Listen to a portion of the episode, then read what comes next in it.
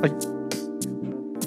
はい、今週も始まりました4次元マンションです。はい。えーこのポッドキャストは、えー、2人のパーソナリティ、えー市民と木平それぞれが好きなこと興味あることについて、えー話していく、えーものとなっております。はい。えー今週のテーマなんですけど、はい。あれ？あれごめんあれ？あれあーダメだごめんまだ市民お願いします。はい。結構、あれですね、もう決まってますね、その撤退ラインが。テーマはいける、いけるけど。そうね、はいなんとか。今回、今回2本撮りをまたやってまして、はい。あの1個前のあの、ピーラーさんのおすすめな、闇金牛島くんの話の、まあ、後半戦なんですけど、まあ、今回僕が話そうかなとは思ってます。で、その前にちょっと、えー触れていきたいことがありまして、えー実は2週間ぐらい前にもう新しくなってるんですけど、あの4次元マンションのジャケットが変わりました。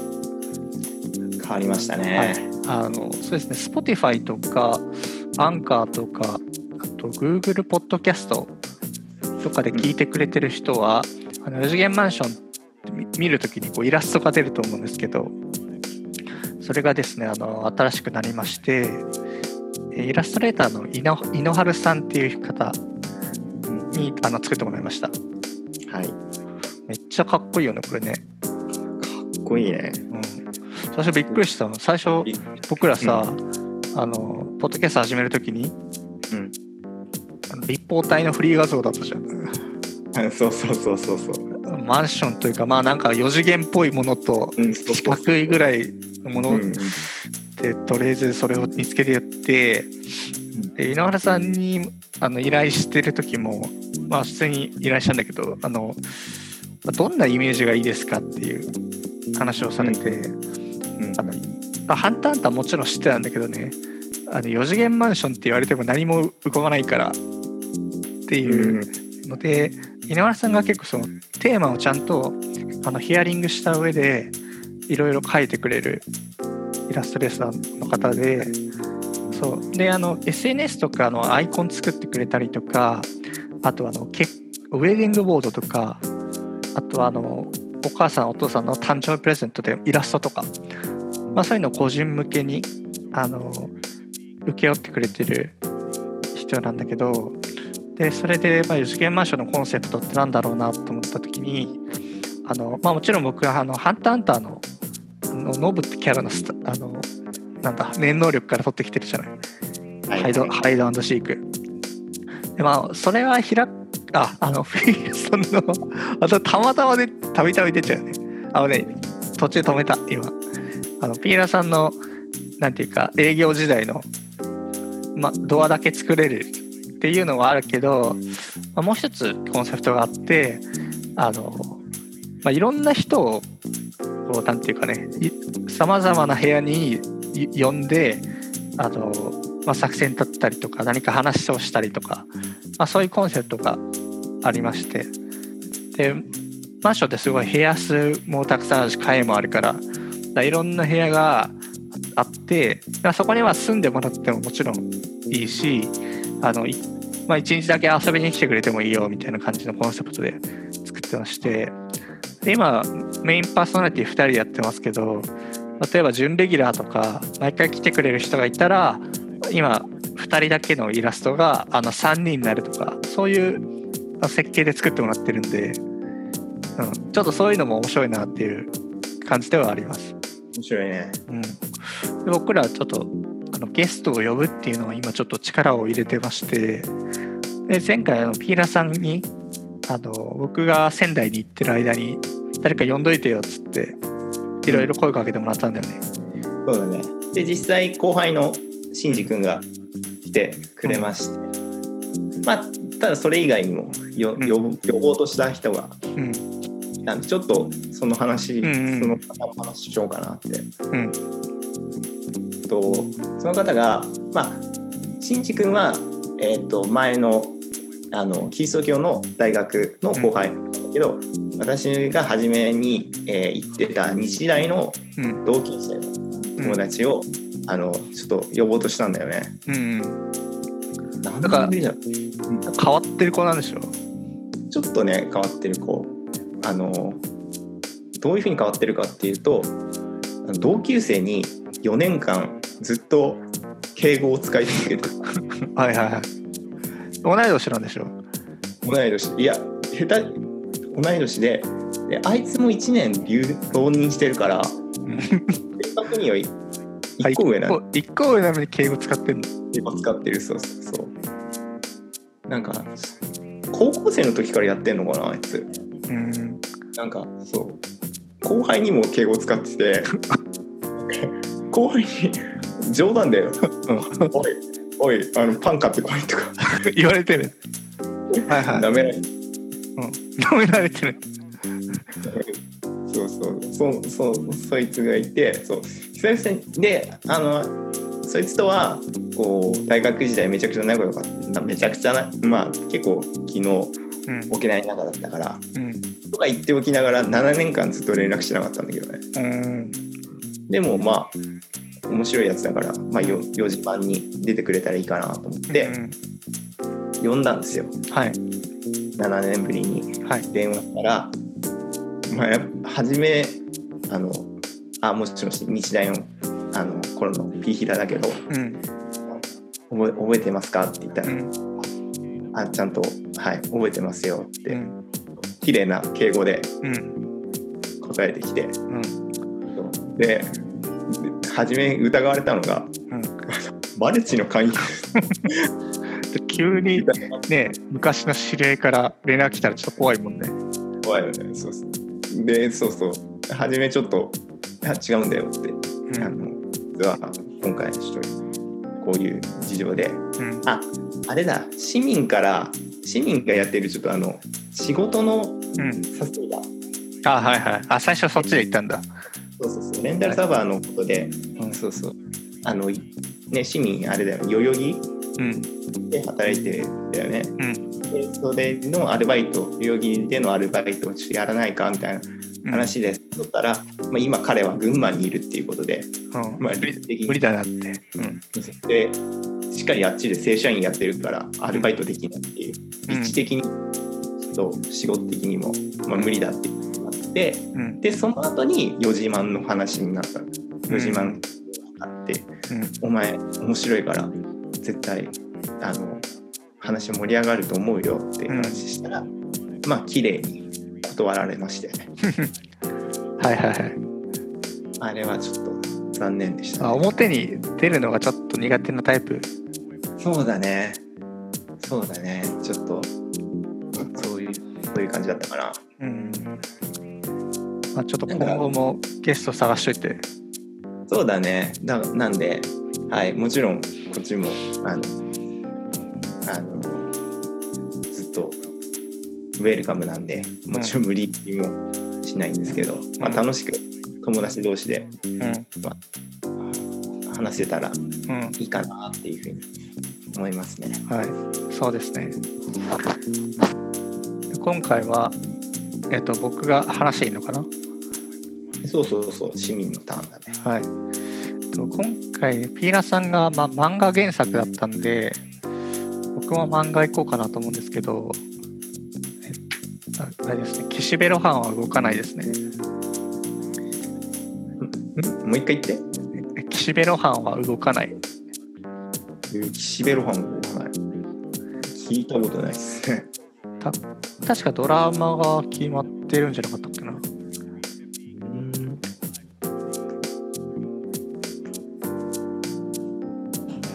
っけな。結構有名な作品？うん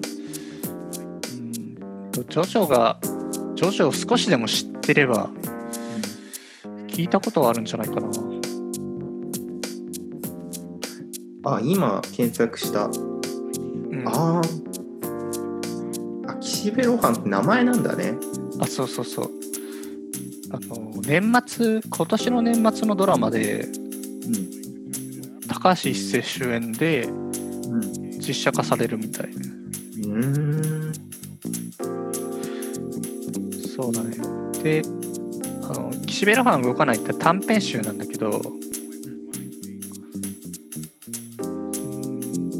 あで話がドラマは富豪村ってやつとうん。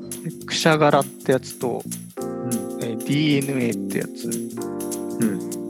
でえっ、とね漫画あのじなんていうか1巻2巻出てて富豪村と DNA ってやつは、うん。あのは話があるんだけどくしゃがらってやつはないね。うん。オリジナルかもしくはあの小説版もあるからそっちの話なのかな、うん。ちょっと楽しみだな。ピラさんジョジョジョ知ってますか？ねわかんないんだよね。ジョジョその丈太郎がうん。時間止められるっていうのは知ってんだあよ。あはい。であと毎回主人公違うんだよね。あそうそう。南部みたいな感じになってて。あれ何？世界が違うの？わかんない。同じ世界、一部から 6, 6部まではあの同じ世界。うん時間がなんていうかまあ6部につれ未来に行ってる話、うんうんで7部からはちょっと別の世界の話。ああそっか。そうそうそう。念能力が分かるけから多分スタンドも似たような感じ。スタンド分かる？ああわかるわかる。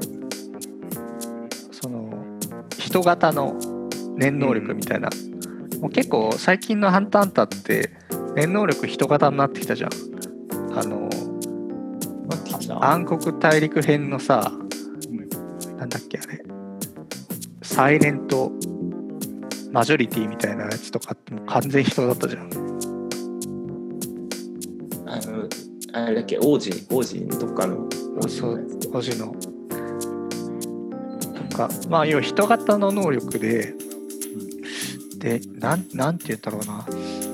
とね岸辺露伴の話をじゃあすしますと岸辺露伴はねあの4部に出てくる漫画家の話漫画家なんですよ。うんうんでジョジョの世界でのあの少年ジャンプかな？であの連載してる超売れっ子漫画家。うん。で20何歳だっけな？45歳だったっけな？30は言ってなかった気がする、の漫画家の話で。うん。でその4部っていうのがえーっとねそのジョジョって部によって主人公も違うし母数も違う。うんうんっていう話は多分知ってると思うんだけどあの1部から3部までは敵が同じだったんだよ共通の敵、うん。そうなん。だうん。不死身の吸血鬼みたいな。やつディオっていう名前なんだけど。うん。そいつとずっとあのジョースター系あのジョジョっていう血族とあのディオっていう戦いがずっとずあの主人公がなんか親から子にどんどん引き継がれていく話が3部まであってで3部で3部の主人公が丈太郎で丈太郎高校生の時にあのエジプト行ってあのディオ倒してが3部で終わりに終わりなんだよね。で今までその宿敵ディオを倒してたから、あのディオを倒しちゃったじゃんっていう「鬼滅の刃」で言えば、あの無惨倒しちゃったじゃんっていうああ。状態なんだね。そうね。まさに結構似てて「あ鬼滅わかるでしょ？わかるわかる。見てる見てる。無惨無惨わかるでしょ？わかるよ。無惨のあれ能力ってさあの不死身で太陽に弱いじゃん。あれ？待ってごめん。そこまで行ってないな。あそこまで行ってない。で無限列車編。はいはいはい。ああそこまでか。あそこまで。あ。でなっちゃってる。なるほど。じゃあやめとこう。ネタバレになるから。ごめんなさい。で3部でえーっとねまあボス倒しましたとなった時、うん。なったんだけどで今まで結構こう殺伐としてたあの物語で、まあ、味方とかがどんどんこうやられていくからその復讐とかあとはまあ世界がやばいからみたいな理由でこうなんていうかな倒さないともう世界がめちゃくちゃになっちゃう。うんうん。うん敵が人間じゃないからね。うんうん。っていう話なんだけどなんか4部急に作風が変わりましてあのへ日常の話になったんですよ。へえでそれがね森王朝あのモデルが急に Siri が起動したんだけどさ。あのなんだ星って言ったからかな。わかんないなんだろうね。あの仙台がモデルなんですよ森王朝ってへえあの宮城やなあそう僕が行ってきた場所。この間。うん。で仙台市みたいなところで森王朝っていう町があってでそこのなんていうかまそこも主人公ジョジョなんだけど、うん、東方丈介っていうリーゼントをしてるやつ。あなんかわかる気は。そう、うん、そこに出てくるあの漫画家があの岸辺露伴ってやつ。うん。で岸辺露伴の能力がヘブンズ・ドアーっていう能力であのね人の頭をパカッと開けてあの人の記憶とかをこう文字で読めるんだよね。だから例えば何かこう編集の人が原稿取りに来ましたってなった時にヘブンズ・ドアー使ってこうパラパラって見るとその編集長にすごいとやかく言われてるから何が何でも今日は原稿持ってこいみたいなことが書いてあってでヘブンズ・ドアーの能力でそこに加し加筆ができるんだよね。命令を書き込めるっていう能力で例えばあのすぐに帰りたくなるとか編集が来たら。うんうんあと自分の姿が映らなくなるとか。そういうことを書き込めるあの能力持っててで、まあ特徴とするとあの友達がいない。あロハンさんには？ソロハンさん友達いなくてあと漫画はお金儲けとかのためにやってんじゃなくてあのみんなに読んでもらうために書いてるっていうかなりしっかりとしたあの芯芯のある人。だから友達がそんないないんだけどさ。で結構、まあ、家も持ってたりとかお金は結構ある人でうん。でこの岸辺露伴動かないっていうのがあの漫画家だから結構ネタを探すのが日課になってるんですよ。露伴さん。うん。だから例えば面白い話とかをあの編集の人が編集の人とかが仕入れてくれたりとかあと次回作のネタのためにここ行ったらどうですかっていう話が舞い込んできたりしてまあじゃあ実際そこ行ってみようかっていうそういう短編がたくさんある。えじゃあもう本当い1から3だっけ？さっきの、うん。ガラッと変わるね。なんかあそうそうそう。冒険活劇って言ったらあれだけど、うんその敵を倒すっていうまあいやありがちって言ったらあれだけどうん、そういうストーリーからいきなりもう本当に日常だね。あそうそうそう。まあで、まあ、4部は、まあ、岸辺露伴のスピンオフとはちょっと作風作風っていうかメインストーリーじゃないからね。うん。若干まあ4部は読んでるのが前提となって読む系の本ではあるんだけど。で4部ってもともとなんだ原作書いてたのってもう何十年前だからうん。普通に今読むと昔のあの荒木さんのうん。というかそういう感じなんだけど岸辺露伴動かない。は最近書いたあのスピンオフの漫画だから絵が新しいんだよね荒木さんの。うんうんだそういうでもう画力もめちゃめちゃもう上がってきて普通にもうなんていうかこれ漫画なのかっていうレベルの繊細さでうん。いろいろ描いてるからそういう絵としての面白みみたいなやつも味わえる。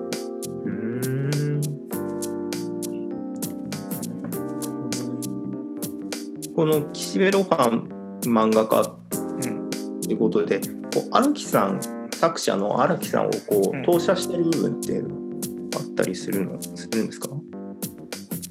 ないんじゃない？ないか。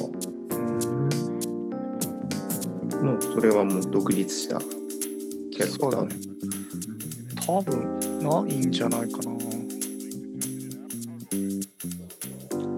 なんか。岸辺露伴とルあの荒木さんがうん立ち絵になってるあの新書みたいのあるよ。なんていうか漫画の技法みたいなやつとか。うんだから多分自分として投影っていうよりはあの自分と対話できるキャラクターみたいな感じで扱ってるんじゃないかなって個人的には思うけど。面白いねうん、で富豪村っていう話は結構僕好きなんですよその短編の。うん。あの森王町の山奥に富豪だけが住む。富豪富豪だけじゃないな。なんか300万ぐらいで結構一等地みたいなやつをあの買える買える権利がうん。あのあありますよっていう話をもらって。300万で？確か300万くらいかな。結構簡単に買えるんじゃない？300万で、だったらそうそうそれであのそこになんか集落じゃないけどいろいろとこう人がもう住んでてでそこに住んでる人みんな大成してるんだよね。あのなんていうかデパートの社長とかあとは IT 会社の社長とか。でもともとこの村に住む前は全然あの売れてもなかったんだけど、まあそこにあ住むだけであの富豪になれちゃうっていう傾向があるらしくって。だから富豪村って呼んでる。で編集の女の子が私そのここにちょっと住もうかなと思ってるんですよって。いうふうな話を岸辺露伴に持ってきてでちょっと興味があるからあの一緒に行こうっていうのでその富豪村っていうところに入るんだけど富豪村にあの住むためには親方様のお眼鏡にかなうのが条件。お金だけじゃなくて、うんでその扉を扉っていうかその富豪村に入るためのゲートみたいなのがあるんだけどキル・アズルティックのあれだよ。ま本当にそんな感じ。いたじゃん。あのミミケだっけ？犬みたいなやつとかさ。あいたとこ。あはいはいはい。あとそのなんていうの？思い思いのこうおせいとかさ。うんあったじゃん。もう家の家の中に入るのはすごい難しいみたいな。うん。でそういう豪邸があってでそこでなんていうかな親方様がお待ちなのであの、まあ、ちょっとお待ちくださいみたいな感じで通されたりするんだけどで普通にこうなんていうかな執事みたいなキャラクターがいてそいつの後ついてったりとかしてお茶とかだ出されてくつろいでたらうん。なんかいきなり「あ申し訳ありませんがあの本日はお帰りください」って言われるいきなり。何もないんだけど何も言ってないんだけどね。その親方様も来てないし。でなんだろうなと思った時思って調べるとあのその館の中だとマナーがすごい大事になってて。うん。あの例えばなんていうかお茶の飲み方とかさ。うん。あの上座下座とかはい。あと畳の縁踏んじゃいけませんとか。うん。そういうのを実は見てたらしくって。ああそれをファンタジー。あそうそうそう。それを3つ以上あのダメあれ NG だったらもうダメなんだって。ああそうなんだ。そう。そういう話なんですよ。であの再リトライはできるんだけど再リトライするとあの自分の大事なものが不幸になるほうほうであのジョジョってスタンドっていう念能力みたいなあのものを使えるって言ったんだけどその岸辺露伴は動かないに出てくるスタンドが、まあ、人っていうよりはね何か自然だったりとかちょっとあの普段とは違う扱いになっててうん。あの神々みたいな感じになってるんだよね。その確か森の森の神々みたいな。スタンドスタンド自体が。そうそうそう。でそのスタンドの力で例えばその自分の何？あの家族が死んじゃうとかあの、うん。心臓麻痺になっちゃいましたとかそれぐらいのことができる。ええ。から持ったやつで。でそれでその最終的には岸辺露伴があのマナー対決するっていうそういう話でそうそうそうスタンドバトルとかないんだようん。スタンドバトルはない。ないマナー対決が。マナー対決対決というかそのマナーの課題を出されてそれをクリアしたらあの変えれるけどクリアしなかったらあの自分にダメージがあるからその自分の大切なものがなくなっちゃうみたいな。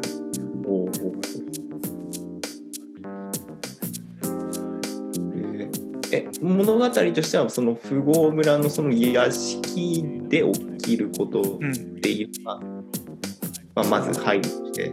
あそう富豪村っていう話はそうそうそうそう。屋敷の中で起こる話。そっかそういう結構そのミスなんていうかな。ヒンヒントじゃないけど、まあ、結構うん例えば富豪村に入る前にあの編集の女の子はあのコートを脱いでからなんだっけ入るんだよね。その、で岸辺露伴もそれ知ってて「あ露伴さんって常識あったんですね」みたいな。当たり前だろうみたいな、そのうん。まあほほこりとかがつつくと部屋が汚れるからそそれを防ぐためにあのコートは脱いで、あ、就活とかでもあるじゃない。うんあまあああいうマナーは最初にちょっと触れられててでそれのすごい厳しい版だったっていう話なんだけど。で、まあ、漫画で読むとね、ま、あのあらすじの面白さっていうよりはまあジョジョっぽいなんていうかな描写だったりとか絵だったりとか雰囲気だったりとかそういうものが結構面白いなって思ってるんだけどまあそれをなんかドラマでどうやって再現するんだろうなっていうのはすごい気になる。確かにちょっとその話聞いて気になるねうん、富豪村は確か一巻だったっけなの話かな。うん。まあ、ジョジョを見るんだったら、今アニメがシーズン5まではやってあのやってるからさ、そっち見た方がいいよ、アニメ。ああそうかうん。ネットフリックスでおすすめでよく出てくるんだよねやはりネットフリックス見れますよね。そうそうそうそうなかなかね入入るのがね入入るっていうかその徐々どっから見たらいいのかっていうのがうん毎回はいはい。で、なんか「ワンピースもそうなんだけど、ん長編のやつとかってはいはい。なんか敷居が高いっていうあかあ、それはすごいわかりますね。えっとね、ジョジョはね、うーん、3部からでいいです。3部から？えー、ちょっとメモっとくわ翔太郎が主人公の話ね、3部から。で、3部のあの主人公が丈太郎で、で、そこの、なんていうかな、あの一緒に旅する仲間の一人が、えっとジョセフ・ジョースターっていうおじいちゃん、うん。マッチョなじいちゃん。うん。でそいつの主人公の話が2部。若かりし頃のジョセフが2部。うん。でそれのさらにじいちゃんが1部。えー。ジョナサン・ジョースター、うんでまあスターウォ2部そうだ「スター・ウォーズ」みたいな感じ。でスタンドってのが出てくるのが3部から。うんうん。で2部は波紋っていうスタンドのちょっと前。うんうん特殊能力を持つっていうよりは自分の身体能力を底上げしたりとかそういう系のがまだ2部でで3部からそのそれぞれ固有の能力を持つようになる。3部からかな。3部行ってハマったら4部行って、で、まあ、4部まで来ちゃうと多分もうハマってると思うよ。なるほど。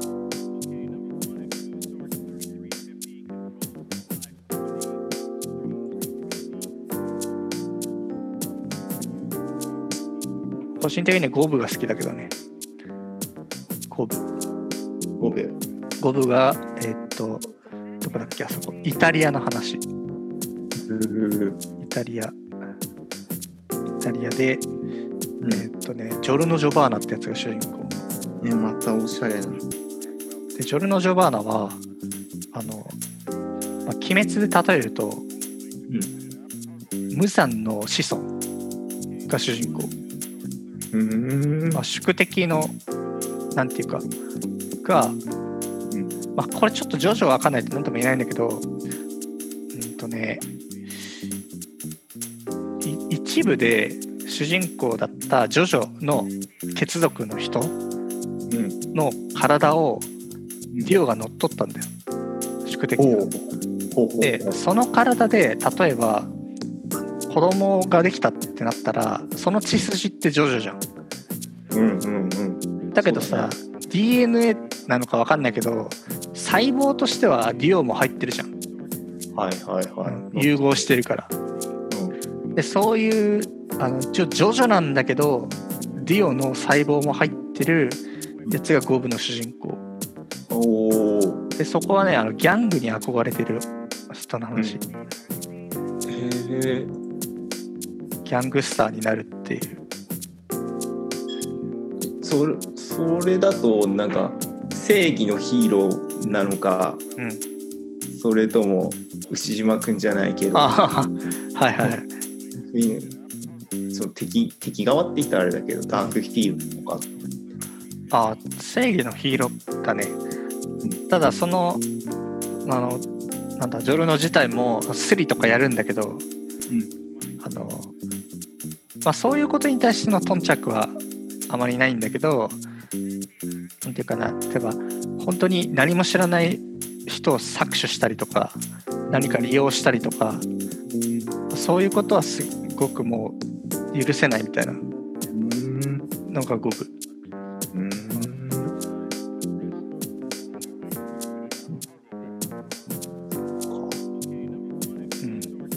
まあ的にはそのジョジョのうん面白さってうん。どういうのになるなるのその一がい一言では表せないとは。ああ、そうだね、えっとね、まあ、ハンターハンターと比べて言いますと、ハンターハンターっていうのは、どっちなんていうかな、あの自分の能力を、まあ、敵、まあ、主に敵だけどね、あのまあ、制約条件とか結構いろいろあったりして、あとは何々系の能力だとかあって、あとはこういう条件の時にこういうふうになるとか、まあ、そういうものがなありありながら戦う話じゃないですか。だからなんかそのそいつを倒すためにはあのこういう工夫をしてあの裏を書いてみたいなみたいなやつをやる割と計算尽くされた面白さがあると思うんですよね、計算された戦闘というか。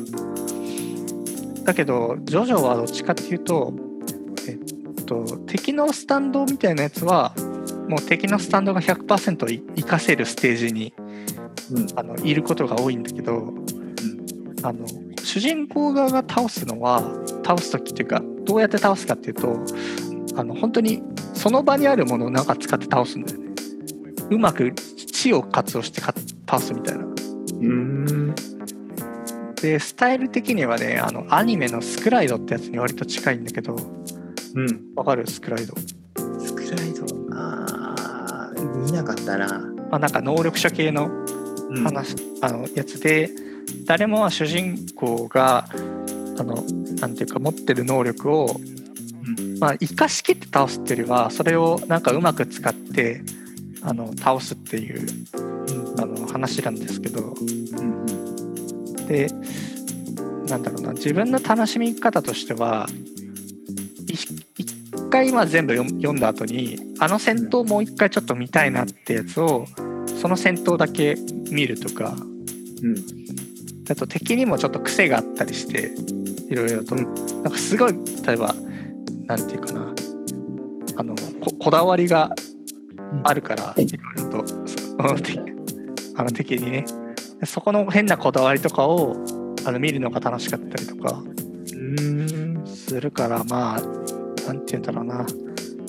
ハンターハンタって別に戦闘に対してそんな癖ないじゃないですか。戦闘の癖みたいなやつはななくて。もう力と力っていうか、うん。まあ、お互いの念念能力うん、技量勝負って感じだよねで私の能力はこれこれこうでっていうまあいろいろな前情報があった中で、まあ、じゃあじゃあこうやったらどうなんだみたいな。うんうん。ではそのクラピカの鎖ってあの具現化系なのかあのなんだっけ放出系なのかどっちなんだみたいな。で具現化系あクラピカの鎖ね。うん具現化か操作系じゃない？どっちか。操作操作だっけ？うん。で具現化の場合ってさもともとの物理がないからさうん。あの念能力のあの量のに応じてパワーとか変わってくる。けど、うん。そ操作系だとさ別にそういう話じゃないみたいな。うん。だとしたらこういう風にみたいなこういう頭の使い方みたいなバトルがうん。組み立てられるけど。うんうん。例えばなんだろうジョジョだとねえーっとねなんかパッと思うやつが敵キャラしかいないんだよな、まあ、敵キャラあの一番強そうなやつ。だけど、例えば触ったものを全部爆弾に変えられるキャラがいてうん。あの服でもさ財布でも何でも。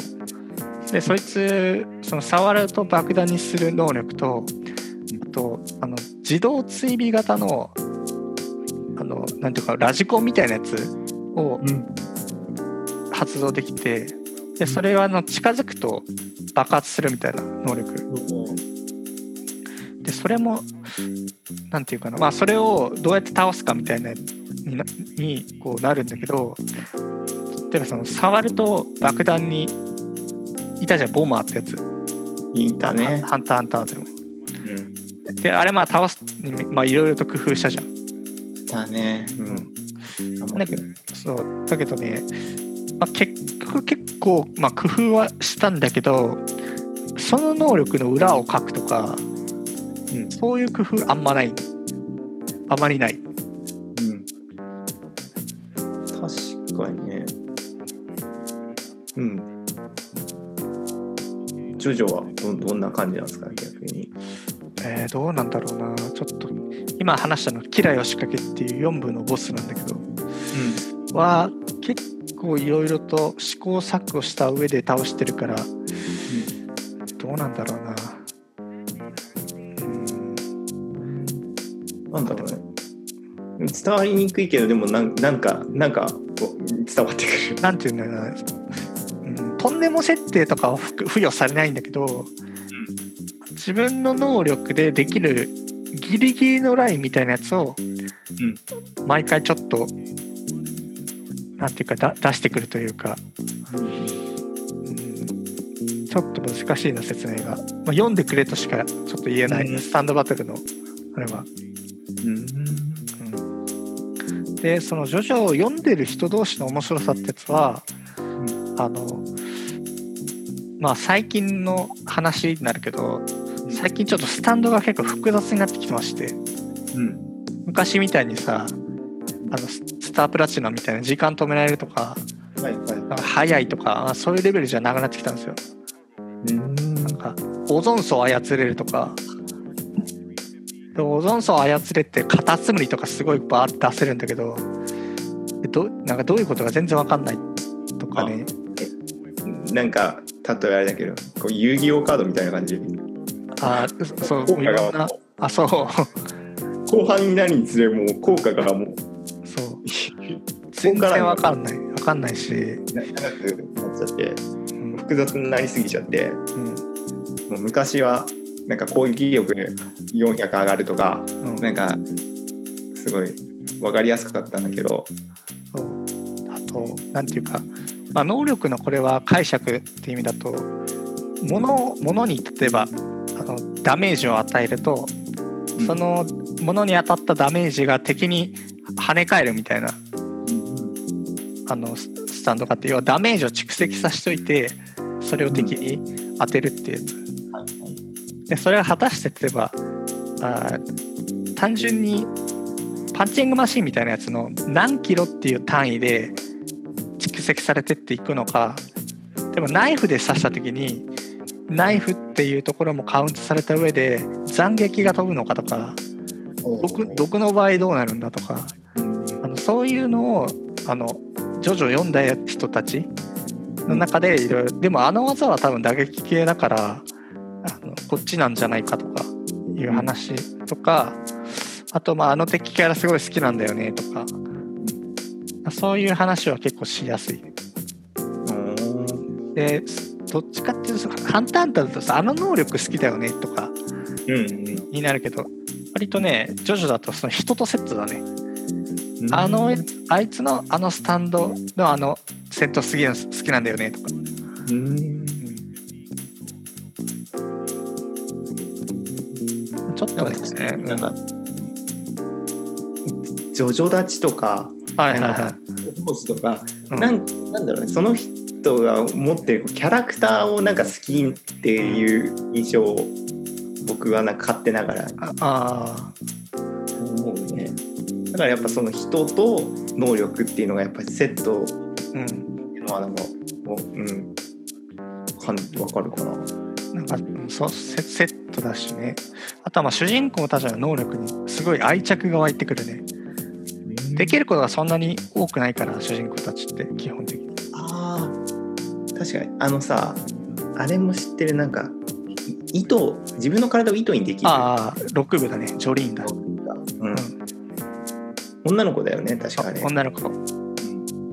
あれあれもなんか僕もちょっとだけあれあのあの時ジャンプ読んでてうん。なんかえこんな能力弱くない？ああ、そうそうそうそうそう。それもあるね。主人公サイドのね、能力そんな強くないんですよ。でジョリーンはちなみに丈太郎の娘だよ。ああそうかそうかうんあの、そうだね。糸でどうやってやるのとか。うんそうそうあなるほどねそれそうその限られた制約の中でうん。倒していくのかあそうそうで、まあ、丈太郎知ってるっていうか丈太郎の能力ってあのスタープラチナっていう能力で、あーとね通常の動きをものすごく早く精密に行える能力。うんうん。それだけなんだよただ。だすごい早くパンチを打てたりとかあと弾丸止められたりとか自分の体の中にあるあのガラスの破片とかを精密に取ったりとかそういうことができる能力でで丈太郎主人公は洞察力がすごい優れてる人で刑事コロンボっていうなんかさあったじゃん。古畑任三郎の元のあったやつだっけ？すごいちょっとボケボケてるっていうかあのふざけた感じのおじさんが主人公だけど、まあ、すごいあの手がかりになるものをピンポイントで見つけてそれをヒントに解いていくみたいな。そういうのがもともと好きででそこに何ていうか自分の性質とかも合ってて本当に敵の能力とかを見抜く力がすごく強い。はい。でキャラででもできることって精密に動く早く動くしかない。うん。例えば敵がなんていうかな。あの砂漠でね。砂漠で砂を自由自在に操れてそこからこう遠隔で攻撃してくるっていうものでも自分でさ早く動くしかできないじゃん。はあはあはあ。でそれどうやって倒すんだろうみたいな。うん確かに。今ワンピースのクロコダイルを。あー。あそうだね。確か自分の血でなんかやった。ああルフィはね。うん。えー、確かに。勝ってなさそうだね。一見ってやそうね。大体なんか勝てなさそうな感スにもちょっと近いところあるかな。ワンピースも一応能力バトルじゃないですか。うんうん。でうーん。まあちょっと近いところはあるかな。うん。でワンピースも結構主人公の技とかに愛着が出てくるじゃないですか。やれること少ないから。で新技とか出ないんだよ。ジョジョのいいところは。あそうなんだ。そう。ワンピースのちょっとやっぱりこう大衆向けだなっていうのがさ新技出てくるじゃん。あのゾロとかサンジとかね。うん、急に。うん、それがまあ子供たちが嬉しい。そう。でインフレとかしてくるじゃないですか。うん。あのジョジョインフレないから。あそれ嬉しいね。インフレなくてあの特殊能力がどんどん幅が広がっていく系なんで そう特殊能力のそうだね、うん。そこはちょっと能力系としてはうん。あの面白いかもしれない。面白いね。絶対それはさバトル漫画ではさ宿命だよねインフレ起こるそうそうそうそう。そうだね。そこの見方をすると確かにジョジョってあの他にはなんていうかな。ないかもしれない、えー確かに。大体あの主人公強くなる敵倒す、でまた強い敵が出てきてうん。また主人公強くなるって言って、うんうんうん。インフレが止まんないっていうのが。そうそうそうそう。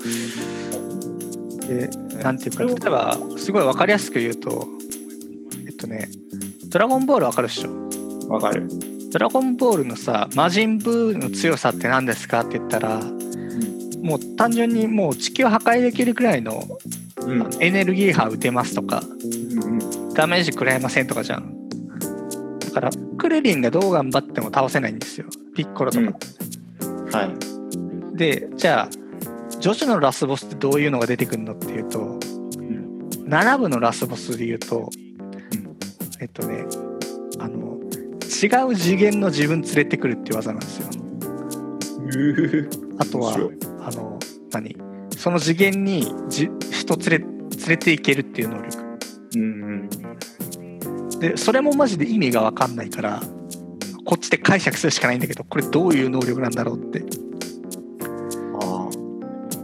あいとも簡単に行われるえげつない行為っていうスタンド名。ーうん D4C っていう名前なんだけどスタンド。でそれも、うん、読者が考えなきゃいけない。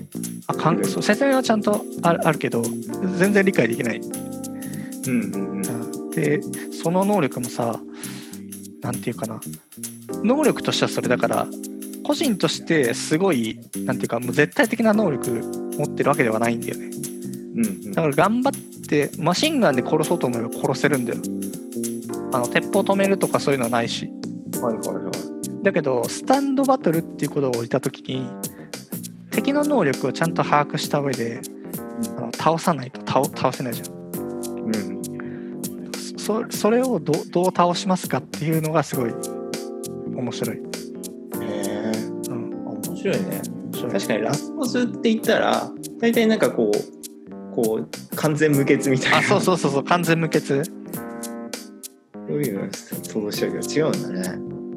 うん。でまあ有名なあのディオはディオっていうキャラが多分一番有名なんだけど。うん。3, 3分のラスボス。そいつはあの10秒時5秒かな。5秒時を止められるって能力。うん。だけど最初分かんなくてそれみんな、でその能力を解析するところからいろいろ始めてであとはまあ吸血数だけどね3部はちょっと特殊なんだけどちょっとずるいんですよ。まだインフレがちょっとある残ってるんですよ。し死なないってやつが、うん、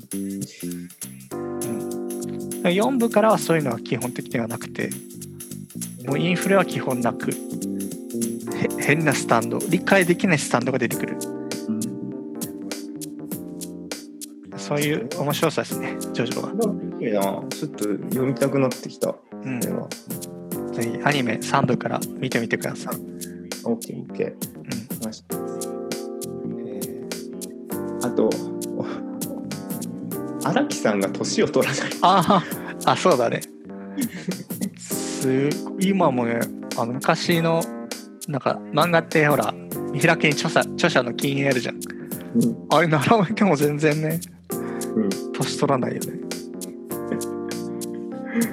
写真を前見たことあるあるんだけど確かに変わんないよね。全く変わんないんだよね。で荒木さん自身もなんかスタンる可能性もあると。ああるある。あの今あるのはあの最新のねあのジョジョリオンってやつに出てくるあの岩人間ってやつが出てくるんですよ。うん。岩人間ってあの年取らないんですよ。うん。岩人間説ある。8部で自分の正体を明かし始めたっていう説はある